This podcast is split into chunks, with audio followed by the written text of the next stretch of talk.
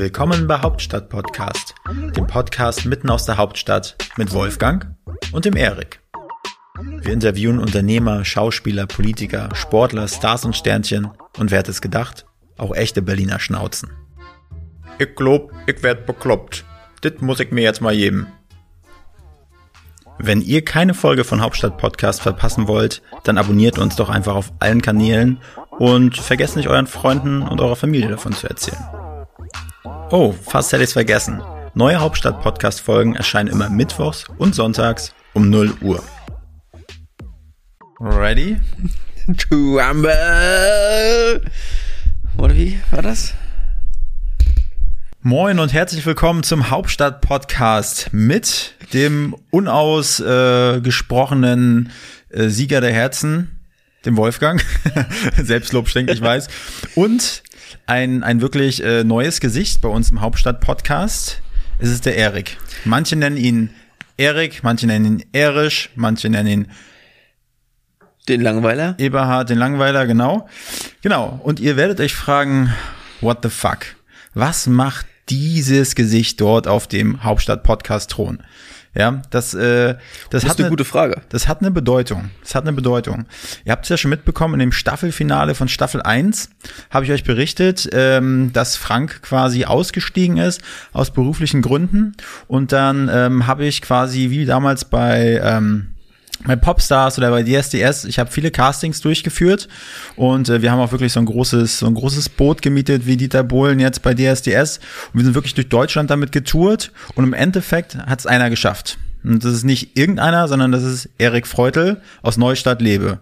Neu Weltstadt Neustadt Lebe in MacPom und zufälligerweise ist der Erik auch noch mein bester Freund und Geschäftspartner. So, erstmal Erik, herzlich willkommen beim Hauptstadt Podcast. Ja, vielen Dank. Erik, wie fühlst du dich jetzt auf diesem Hauptstadt-Podcast-Thron? Naja, nach den Auditions über Monate hinweg, wo ich mich wirklich um alles prügeln musste und fühlt man sich auch so ein bisschen wie so ein Gewinner. Erik, kannst du mal von diesen Auditions einmal berichten? Was waren so die drei, die drei größten Challenges für dich dort? Ähm, War es einmal Schlammcatchen? Oder war es, oder war es doch wirklich im Dezember in die Spree zu springen? die Schlammcatchen war gut. Dadurch, dass ich auch ein bisschen Masse mitbringe, das war jetzt, da hatte ich eher große Vorteile, finde ich. Hat mir auch Spaß bereitet. Aber ja, die Spree ist schon echt dreckig und kalt. Ja. Aber es waren ja nur zwei. Aber auch egal. Erik, auf einer Skala von, von, von eins bis zehn, ja? Wie sehr brennst du dafür, jetzt auf diesen Hauptstadt-Podcast-Thron zu sitzen? Weil du musst wissen, das ist ja jetzt nicht die Regel, dass du da sitzt, Ja. weil normalerweise quetschen wir ja unsere Gäste aus wie Zitronen. Das heißt, normalerweise sitzt du auch wie ich auf so einem Melkschemel. Ja. Das ist eine sehr, sehr gute Frage. Und ich ah, es ist schwierig zu beantworten. Ich würde sagen, alles über eine 3 wäre gelogen.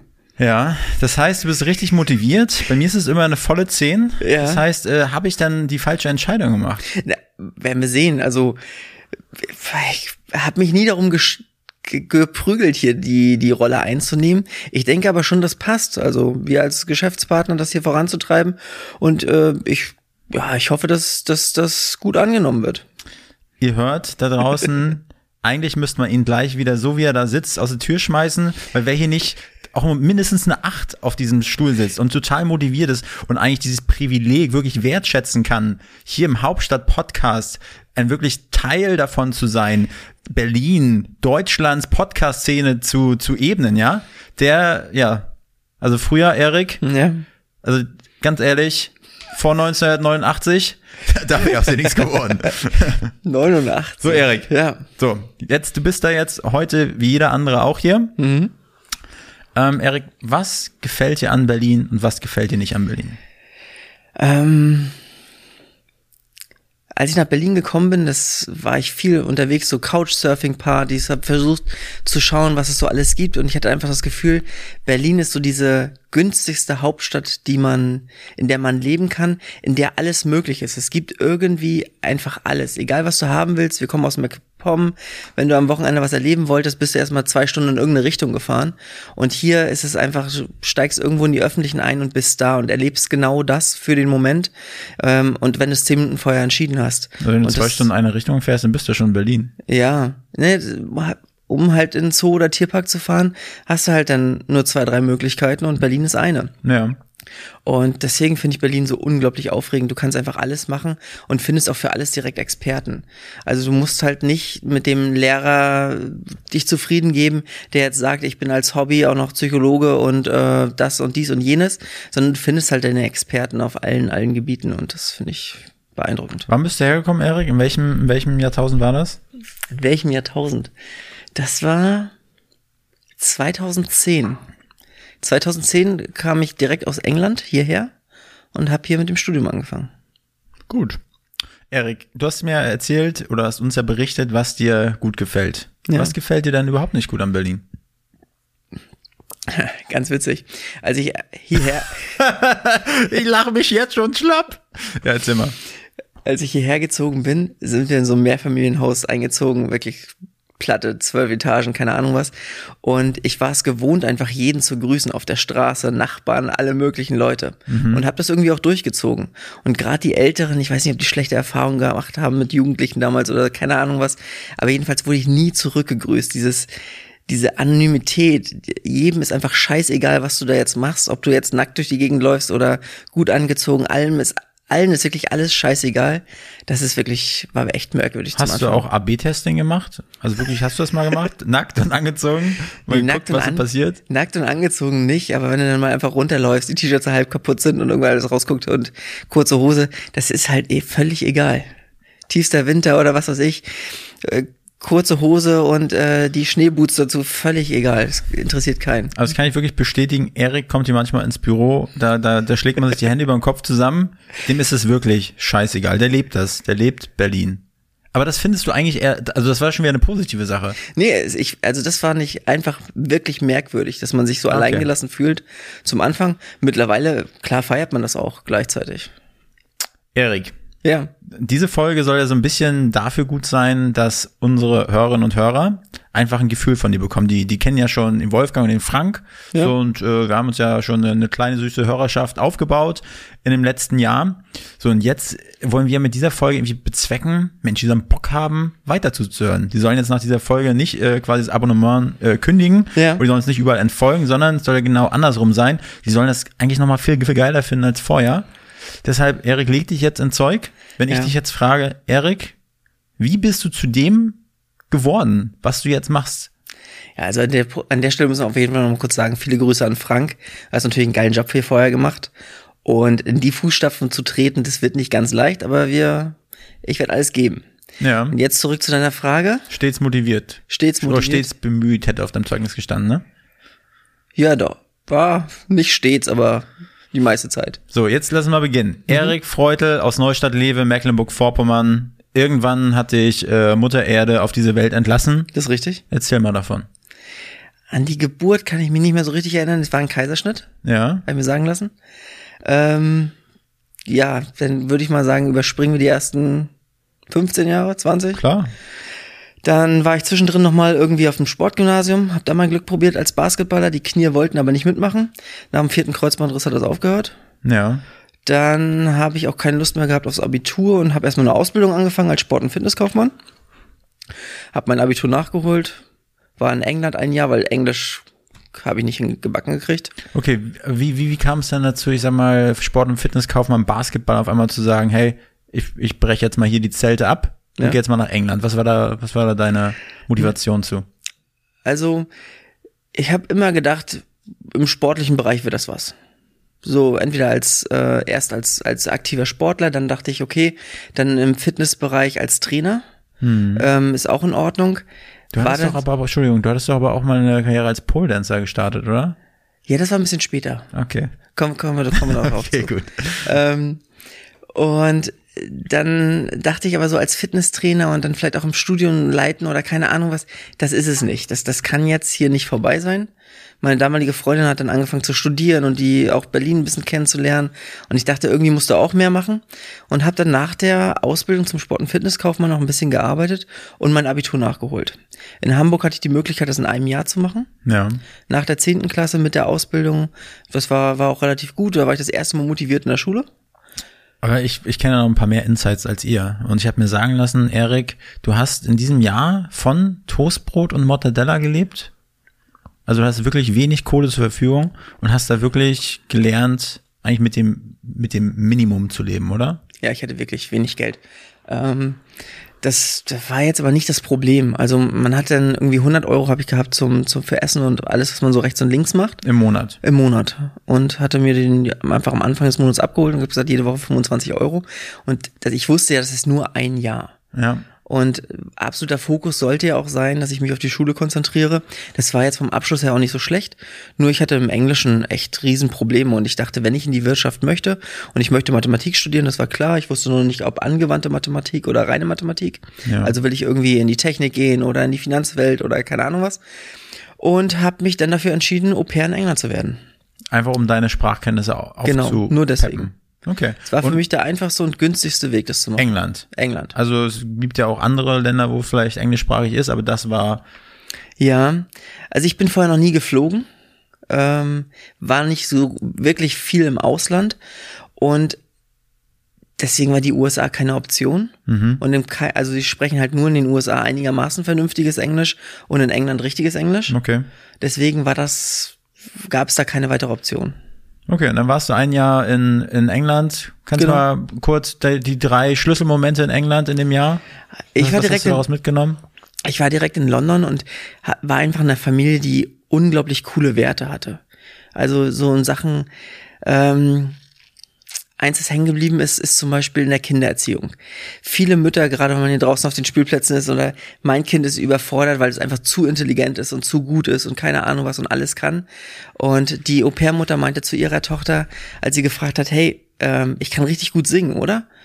Naja, ähm, ich bin, meinte die Mutter dann, ich bin keine Sängerin, ich kann das nicht, nicht bewerten. Für mich hört sich das gut an, aber wenn du wirklich was werden willst, was machen möchtest, müssen wir mit den entsprechenden Leuten reden.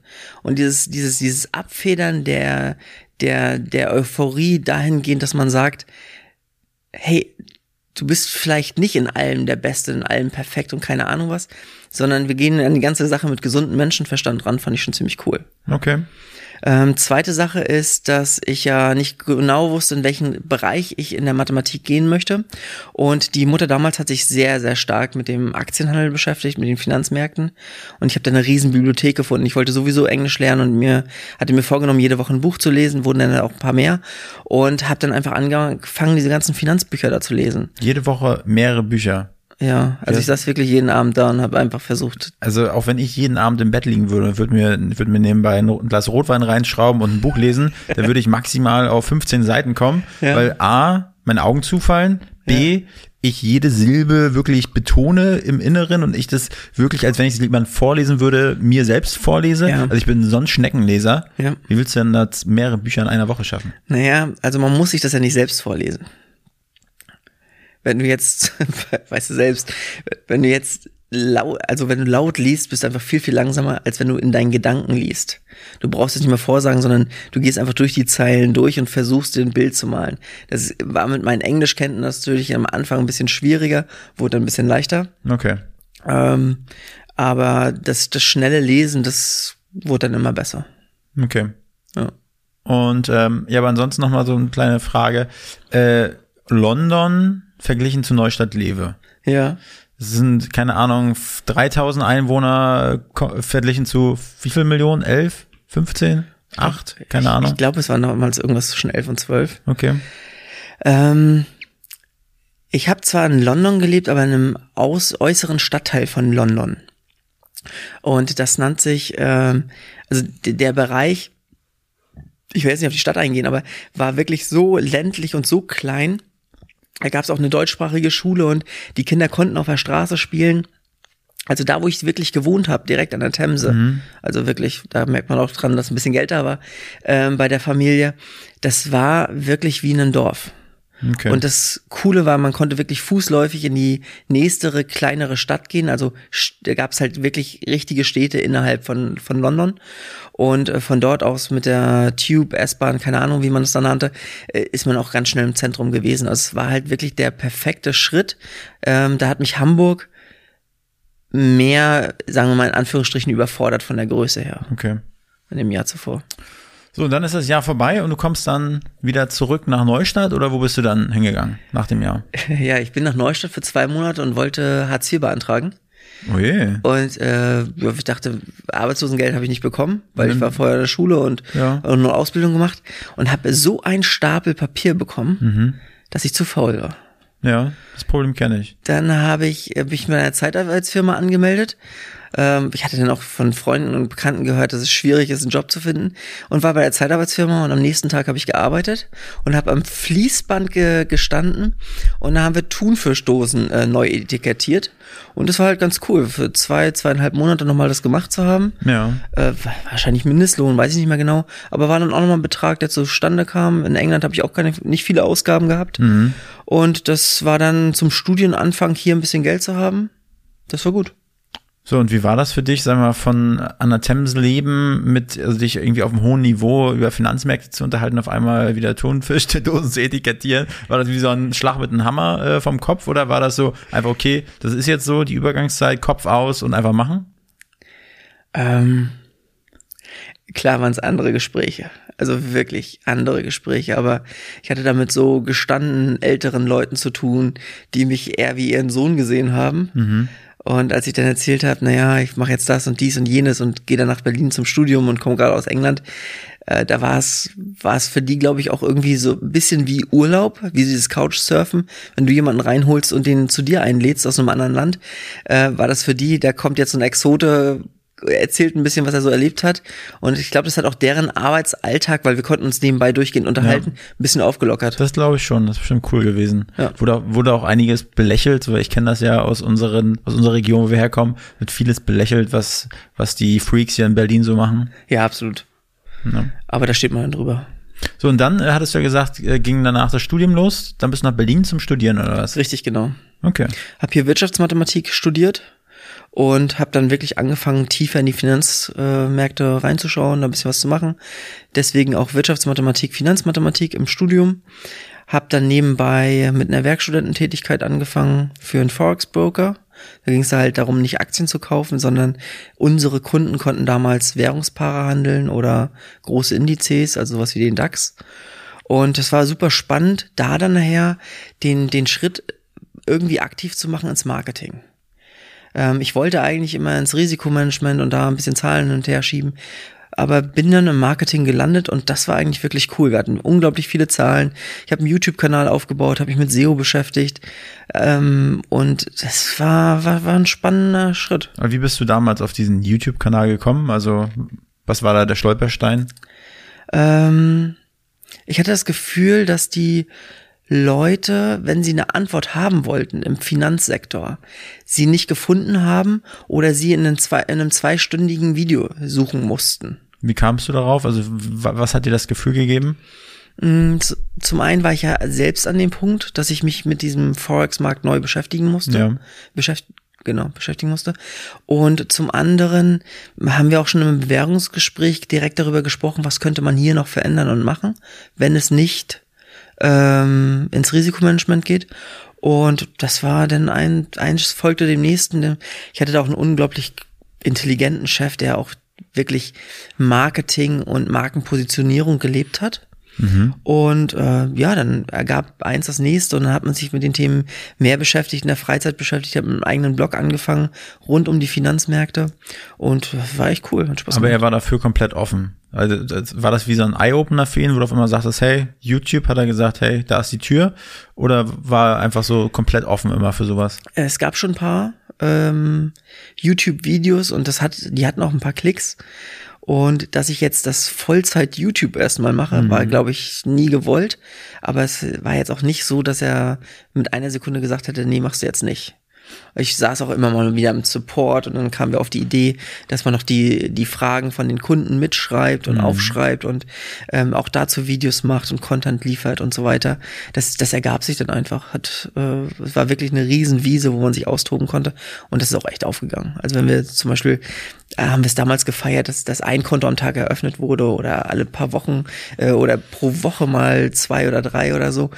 Und dann nachher waren das wirklich äh, 10, 15, die reinflatterten jeden Tag und dann wurden es immer mehr. Durch deine Marketingmaßnahmen. Nicht nur durch meine, durch viele Sachen, die gemacht wurden, aber das war auf jeden Fall ein Teil davon. Ähm, und wie alt warst du zu dem Zeitpunkt? Boah. 2010 bin ich nach Berlin gekommen. Ja. Ähm, vielleicht zwei Jahre später, war es 2012 und jetzt musst du rechnen, 87 bin ich geboren. Mhm. Kriegst du es hin? Klar. Und? 25. Ja, klingt gut. Sehr gut. Okay, 25. Erik studiert, arbeitet nebenbei äh, beim, beim Broker Ja. und hat da ein bisschen Marketing eingeführt. Wie, wie hart war das für dich, dein Arbeitsalltag nach einem durchzechten Abend äh, auf Studentenpartys? Gab es das bei Erik Freudel im Leben, Studentenpartys und viele, viele Kaltgetränke? Also es gab Kaltgetränke.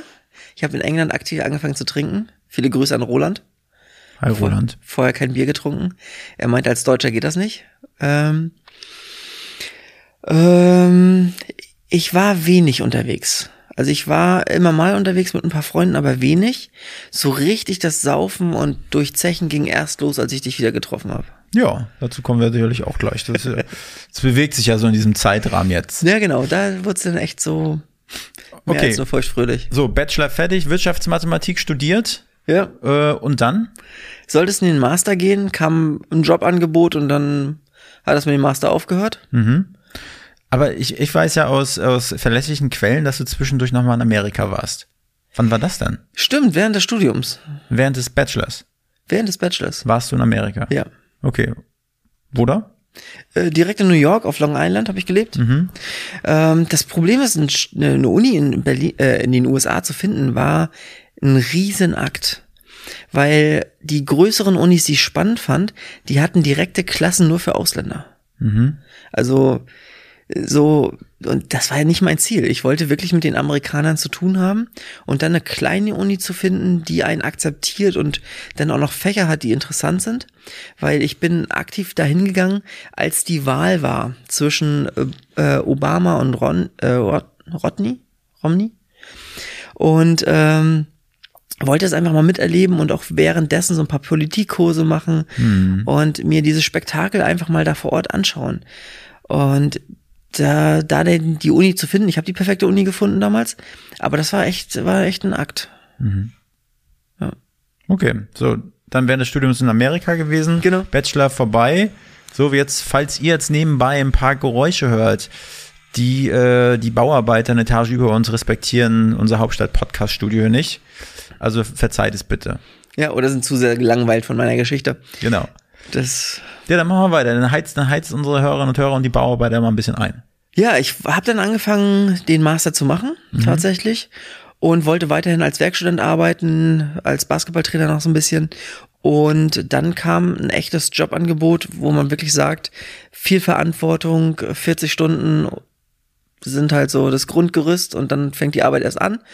Und dann heißt der Bachelor ein bisschen, äh, ist der Master darunter so, hat er darunter so gelitten, dass ich gesagt habe, nee, brauchst du nicht mehr, machst Ja. du nicht mehr. Und dann konnte ich mich mit dem Unternehmen, wie die mit dem Risikomanagement und mit dem Geld ihrer Kunden umgehen, ähm, überhaupt nicht mehr anfreunden und habe gekündigt.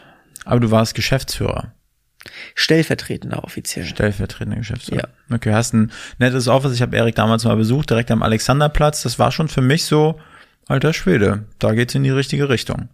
Aber du hast ja nebenbei, äh, du hast ja nebenbei, äh, du hattest erzählt, in England hatte ich ja deine Gastmutter auf den, auf den Trading-Pfad gebracht. Das hast du ja auch nebenbei aktiv betrieben, oder? Ja, nicht Trading, sondern eher dieses Stockpicking. Also man sucht sich eine Aktie raus, die man gut findet und hält die ein bisschen länger. Okay. Das aktive Traden, du guckst irgendwelche Charts und Muster an und sagst, da, da steige ich ein, da steige ich aus. Ähm, da steckte ich sehr, sehr aktiv drin durch meine beruflichen Tätigkeiten. Das habe ich aber nie so richtig aktiv gemacht.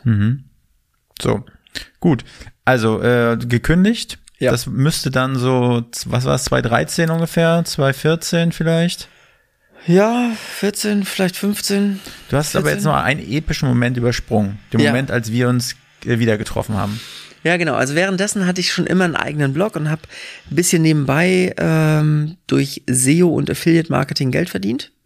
Ähm, SEO heißt einfach, ich versuche zu verschiedenen Suchbegriffen, die man bei Google so einhackt, weiter nach oben zu kommen und zu sagen, meine Artikel sind auf der Seite 1 oder sogar auf Platz 1.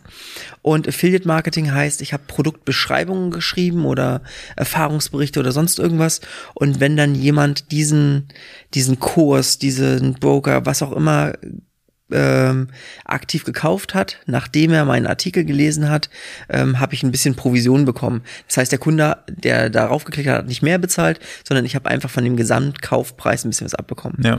Und davon habe ich dir berichtet und habe gesagt, ich habe die Domain Männertagebuch, als wir in Prag waren. Ja. Was haben wir da in Prag gemacht? Äh, Kaltgetränke-Trip war das. ich glaube, da haben wir gar nichts getrunken. Ich glaube, da ging es wirklich nur um die Kultur, oder? Stimmt. Wir wollten uns, äh, weil in Prag ist ja wirklich ganz besonders, dass dort an den ähm, an den Häusern, dass dort noch kleine Bilder dran sind mit Tieren und so und dass man früher, wenn man noch keine Zahlen hatte, hat man gesagt zum goldenen Löwen oder sowas, weil da waren dann goldene Löwen an den Ja. Hauswänden und das haben wir uns ganz besonders angeguckt. Genau. Manchmal waren es nachher auch zwei oder drei goldene Löwen nebeneinander ab einer gewissen Uhrzeit. Ja, daran kann ich mich nicht erinnern. Also ich glaube, es war eher so ein Geschichtstrip. Okay. Und dann haben wir uns morgens, als wir noch nicht ganz wach waren und ich weiß nicht, wie das passieren konnte, auch nicht ganz nüchtern, haben wir beschlossen, wir starten zusammen einen Blog, Ja. Männertagebuch. Und das waren wirklich dann alle Themen, über die wir geschrieben haben. Wirklich so alles, was man finden kann. Mal eine Frage. Ja. Ähm, was hat dich damals dazu bewogen, mich zu fragen? Äh, ich bin- war ja ein riesen, riesen Tim Ferriss-Fan. Und Tim Ferriss hat immer gesagt, du bist der Durchschnitt von diesen fünf Leuten, mit denen du dich am meisten umgibst. Und äh, wie du sagen würdest, all meine Freunde waren die Leute, die einen Stock im Arsch hatten.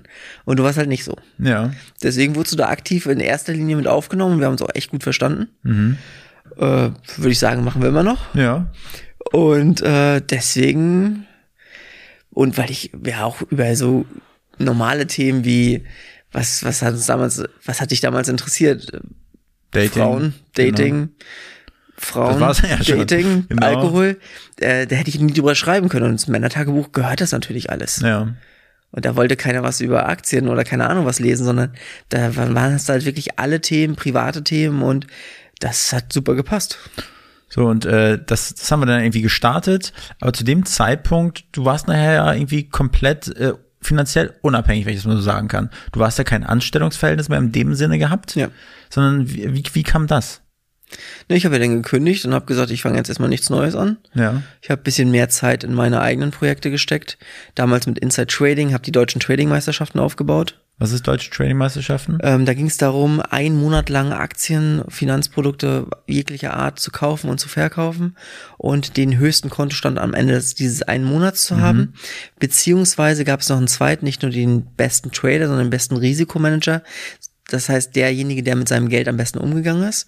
Und die, da dachten wir, dass damals noch mit dem Julian Stott zusammen, das wäre wirklich eine Sache, die man auf jeden Fall aufbauen möchte, um den Leuten zu zeigen, hey, bitte tradet zuerst in einem Demokonto. Nehmt nicht gleich euer ganzes Erspartes und haut es raus, sondern beschäftigt euch mit den Märkten, macht was. Und das war für uns zum einen, dieser Titel war cool und zum anderen dachten wir halt, wenn die Leute mal wirklich einen Monat sich aktiv damit beschäftigen und all ihr Geld verlieren, dann dann, dann ist es auch ein guter, gutes Zeichen. Es ist vielleicht nicht das Richtige für mich. Ja. Ähm, da habe ich viel, viel Zeit reingesteckt, auch viel Geld reingesteckt.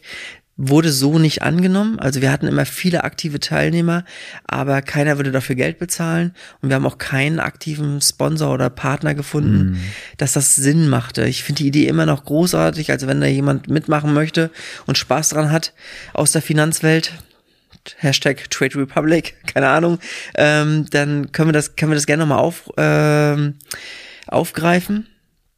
Aber das waren so die Ideen. Und das hat sich ja dann, also über wie viele Jahre hat sich das so gezogen, dass du dann quasi dein eigenes Ding so gemacht hast? Ne, wir haben ja dann nachher relativ zeitnah mit der Next Gen Media angefangen. Ja. So anderthalb, zwei Jahre später, würde ich sagen. Was ist die Next Gen Media? Das ist die Marketingagentur aus Berlin. Ich habe gehört, dass es die Full-Service-Marketing-Agentur aus Berlin ist. Das stimmt. Ähm, ja, genau. Wir helfen Geschäftsführern, Unternehmungen dabei, online gefunden zu werden, sich online zu positionieren, äh, Kundenakquise komplett zu digitalisieren oder auch alle anderen Prozesse. Ja. Und äh, das ist eine ganz coole Sache. So, und das war, wie, wie, aber wie hast du denn auf einmal, du hast ja, warst ja vorher, keine Ahnung, England, du hast äh, mit, mit deiner Gastmutter, die hatte ja irgendwie so, ein, so eine Stimme ins Ohr gepflanzt, dich davon aber irgendwie doch wieder zu trennen und dann in den Bereich Marketing zu gehen. Was, warum war das für dich ein logischer Schritt? Ähm, also Aktien- und Geldanlage ist für mich kein Fulltime-Job dahingehend, dass ich sagen kann, ähm, ich fange jetzt wirklich an, aktiv zu traden und habe jeden Tag irgendwas, was ich kaufe und verkaufe und kaufe und verkaufe. Dafür bin ich emotional nicht der Richtige. Das ist, da ist mir das Risiko einfach zu hoch. Mhm. Das heißt, wenn ich Geld verdiene und ein bisschen mehr Geld habe, kann ich das weglegen und in Aktien anlegen und das läuft jetzt auch nicht, nicht schlecht. Es äh, ist nicht, dass ich davon leben könnte, aber das läuft nicht schlecht. Dann mit den eigenen Projekten, die ich damals angesprochen hatte, hatte man, man hatte als Student und auch danach ja keine hohen Fixkosten. Das hat alles gereicht, das hat alles Spaß gemacht. Aber jetzt, äh, wo wir erwachsen werden, Kinder haben, äh, unsere Agentur aufbauen, ähm, finde ich, ist das eine logische Schlussfolge. Alles wird digitaler, auch vor Corona schon, wollte immer, wollten immer mehr auch online machen und gefunden werden. Und äh, früher ist man einfach ins, hat hat von ähm, Hans Meyer, der dem Maler nebenan gehört. Und heute hört man von dem und sucht ihn trotzdem. Und egal, was man Positives hört, wenn die Online-Visitenkarte, die Webseite nicht passt oder die Google-Referenzen äh, einfach nicht gut sind, dann hat der schlechte Karten. Hm. Und dabei Unternehmern zu helfen, das macht mir einen Riesenspaß. Mir auch. Das ist eine coole Sache. Ja, sind wir an, eigentlich fast an einem beruflichen, also sind wir jetzt fast an, im 2021 angekommen. Ja, zwischendrin haben wir letztes Jahr angefangen, erste Investment zu machen. Ja. Das heißt, wir haben bei Unternehmungen, die an uns herangetreten sind, gesagt, okay, wir machen das Marketing für euch aktiv. Wir glauben auch an euer Produkt und wir glauben daran, dass wir es vermarktet kriegen mhm. und lassen uns da in Anteilen vergüten. Ja. Das war jetzt noch ein Zwischenschritt, den ich ganz cool finde, was ich auch in Zukunft gerne mehr machen möchte. Das waren große Learnings für uns, ne? Ja, viele. Das waren auch steuerliche Learnings. Steuerlich, ja. genau, das Finanzamt sagte trotzdem, da will ich viel von abhaben. Ja. Dann würde ich jetzt mal äh, sagen, Erik, wir haben ja jetzt viel auch über den, den, deine berufliche Laufbahn quasi gehört. Ja. Was ist denn der, der private Erik Freutel im Jahr 2021? Wie sieht der aus? Äh, gute Frage. Keine Ahnung. Also wir haben jetzt vorgenommen, bisschen mehr Sport zu treiben, weil ich in den letzten Jahren echt viel zugenommen habe.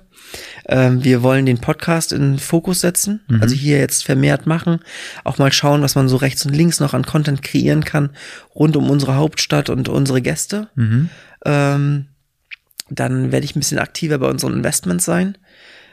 Und äh, die Next Gen Media führen wir wie gehabt dass wir sagen, äh, interessante Kunden nehmen wir gerne auf, machen was mit denen zusammen, arbeiten langfristig mit denen zusammen, wollen jetzt aber auch nicht riesengroß werden. Also ich denke mal, das ist, das ist die Ausrichtung auch weiterhin. Aber die Frage, ich glaube, von dieser Antwort war ein Punkt dabei, der so ins Private passt, war so Fitness.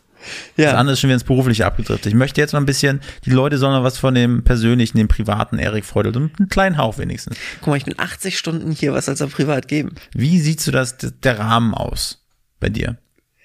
Der Rahmen. Ne, ich bin Bist du Single, Erik? Ich habe ich schon gesagt, ich bin verheiratet. Ja. Und ich habe zwei Kinder. Nee, das ist aber interessant. Ja, und äh, das ist ja auch interessant, wie, wie managst du das so, dieses ganze äh, Familienleben und dann noch das Berufliche? Kann sein. Egal, was ich jetzt sage, das kommt falsch rüber. Ähm, meine Frau hört ja bestimmt auch mit. Ähm, ja, es ist gerade jetzt in Zeiten von Corona einfach scheiße anstrengend. Das ist meine Aussage. Also wirklich hart, dass man die Kinder eigentlich nicht abgeben kann oder vielleicht auch nicht abgeben möchte in der Kita, ähm, dann, dass man, wir haben beide Fulltime-Jobs, die uns auch wichtig sind, dass wir auch beruflich Ziele haben und nicht nur nicht nur die Kinder haben. Trotzdem wollen wir die Kinder nicht irgendwo abgeben mhm. und ähm, sie auch trotzdem weiterhin bilden und fördern. Und das alles unter einen Hut zu bringen, macht oft keinen Spaß. Erik, ich möchte dir jetzt nochmal eine Bühne geben, um ja. dich hier vor, vor unseren ganzen Zuhörern und Zuhörern für deine, an deine Frau einfach mal so ein dickes Dankeschön zu sagen. Dankeschön, Christine, dass du mir den Rücken frei hältst. ja, genau so ist es. Also muss man schon ganz ehrlich sagen, dass sie wirklich super früh aufsteht und sagt, sie hat jetzt die ersten Stunden, die sie da arbeitet. Oft bringt sie auch, ist sie auch abends alleine für die Kinder verantwortlich, weil es bei uns ein bisschen länger geworden ist.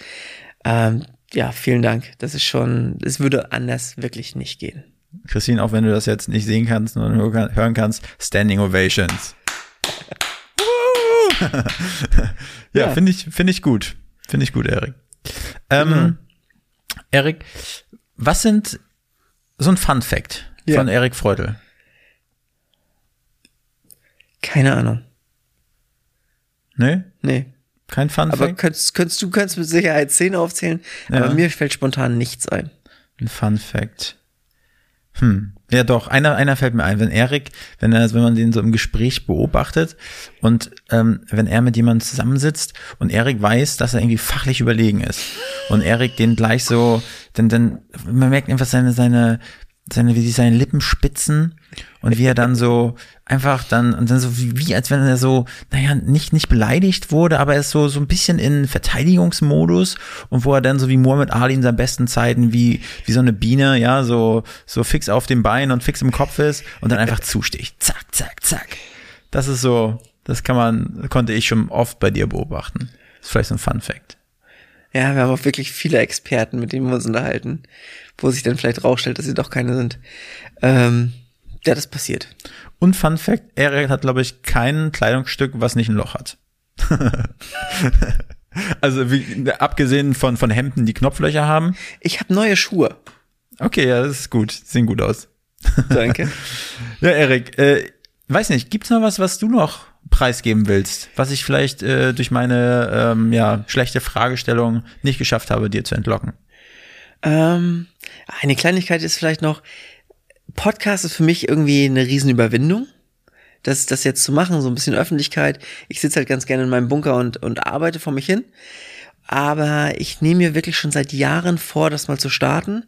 Und ich freue mich echt drauf. Also auch wenn das vielleicht nicht so rüberkommt, aber ich finde das total cool. Also Tim Ferriss hat damals angefangen mit einem Podcast und so ab Folge 10, 11, wo ich gesagt habe, einfach, er hat Leute interviewt, die wirklich gut auf ihrem Gebiet sind, um einfach ständig mehr zu lernen und nicht aus Büchern theoretisch irgendwelche Sachbücher nachzulesen, sondern mit Leuten darüber zu unterhalten, wie sie dazugekommen sind, dahin gekommen sind. Also darauf freue ich mich wirklich jetzt in dieser Staffel. Ähm, mit coolen Gästen und vor allem auch mit dir einfach Spaß daran zu haben das Medium für sich auszuprobieren, zu gucken, was passiert, was wie ankommt. Und da sind wir natürlich, freue mich auch riesig über Feedback, ähm, gerne kritisch, positiv, was auch immer, einfach nur, was man machen kann, was man machen sollte, weil es gibt mittlerweile viele Podcasts und ich freue mich jetzt aktiv dazu zu gehören und zu sagen, ich bin Podcaster. Sehr gut. Freue mich auch, Erik. Ja. Erik, die letzte Frage in einem unserer ei, jeden Podcast ist ja, wen hättest du gerne bei uns als nächstes auf dem Podcast-Thron zu sitzen? Jetzt würde ich die Frage ein bisschen anders stellen. Und zwar, Erik, auf was für eine Leute, auf was für eine Person, aber vielleicht auch was für eine Berufsgruppen oder in welcher Nische die auch immer stecken, hättest du Bock in dieser Staffel? Ähm, also klar würde ich mich freuen, auch so mit größeren Namen aus der Finanzbranche mich zu unterhalten. Einfach auch im Netzwerk nochmal zu gucken, wer macht gerade was, mit wem könnte man nochmal reden. Ich glaube, das würde dann so ablaufen, wie wenn Frank quasi, wenn wir, als wir Politiker interviewt haben, ja. da war ich ja das stille Mäuschen und so wird es wahrscheinlich in der Finanzwelt dann auch aussehen. Ja, vielleicht. Ähm, dann finde ich so insgesamt Unternehmer und Väter super spannend. Mhm. Einfach weil die alle ähnliche Herausforderungen haben, wie, wie, wie ich sie gerade mhm. erlebe. Ähm, neben dem Trading finde ich Investoren, da lese ich gerade relativ viel drüber. Super spannend, also VCs, Leute, die einfach auch selbst als Privatperson angefangen haben, in Startups zu investieren oder in Ideen zu investieren oder auch ähm, Startups aufgebaut haben, finde ich ein spannender Punkt.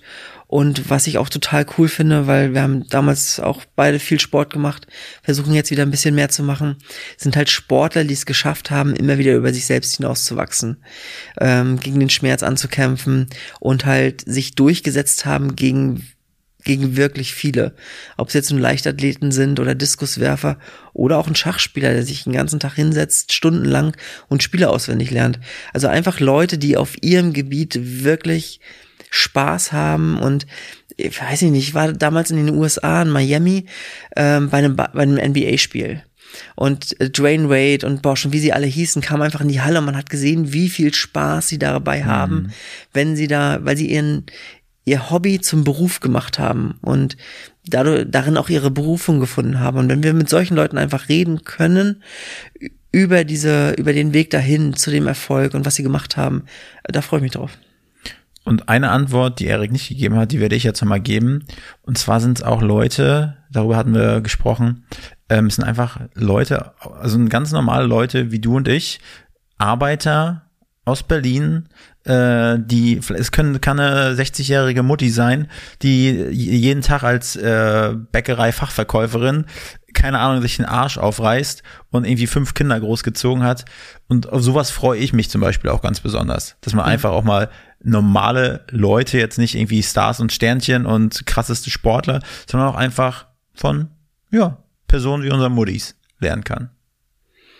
Ja, auch das ist super spannend. Ähm, Das hört sich jetzt aber begeistert ja, an. nat natürlich. Also ich glaube, es ist halt schwieriger, mit denen so, so eine Gesprächsebene zu finden. Ja, Ähm, weil natürlich, wenn du mit Leuten redest, die etwas haben, worin sie wirklich aufgehen und ähm, einfach Spaß haben, den ganzen Tag drüber erzählen können, Ja. dann äh, macht das Spaß. Wenn es jetzt einfach nur Eltern sind oder Großeltern sind, für die gerade das, das Kind über allem steht, Mhm. ähm, es, ist, es ist auch mal schön. Auf jeden Fall. Äh, ja, müssen wir schauen. gut. Erik, ich würde sagen, deine Gesprächszeit ist vorbei. Ja, Ich drehe dir jetzt mal den, den Hahn ab. Mach das. Die Leitung zu. die Leitung zu. Ein Knoten im Schlauch. Erik, es hat mich wirklich sehr, sehr gefreut, dass du heute hier auf dem Podcast-Thron gesessen hast, Erik, und meinen äh, Fragen so ehrlich geantwortet hast. Habe ich. Ich hoffe, euch da draußen hat es auch gefallen. Vielen Und- Dank, dass ich hier sitzen durfte. Ja, Erik, das wird nicht nochmal passieren. Das werden jetzt nur noch unsere Gäste sein. So, Ja. also Erik, vielen Dank. Ich habe echt Bock auf die neue Staffel. Ich freue mich drauf. Und Erik, du weißt ja, tschö mit Ö. Ciao. Diese Folge wurde produziert von NextGen Media, deiner Full-Service-Marketing-Agentur aus Berlin.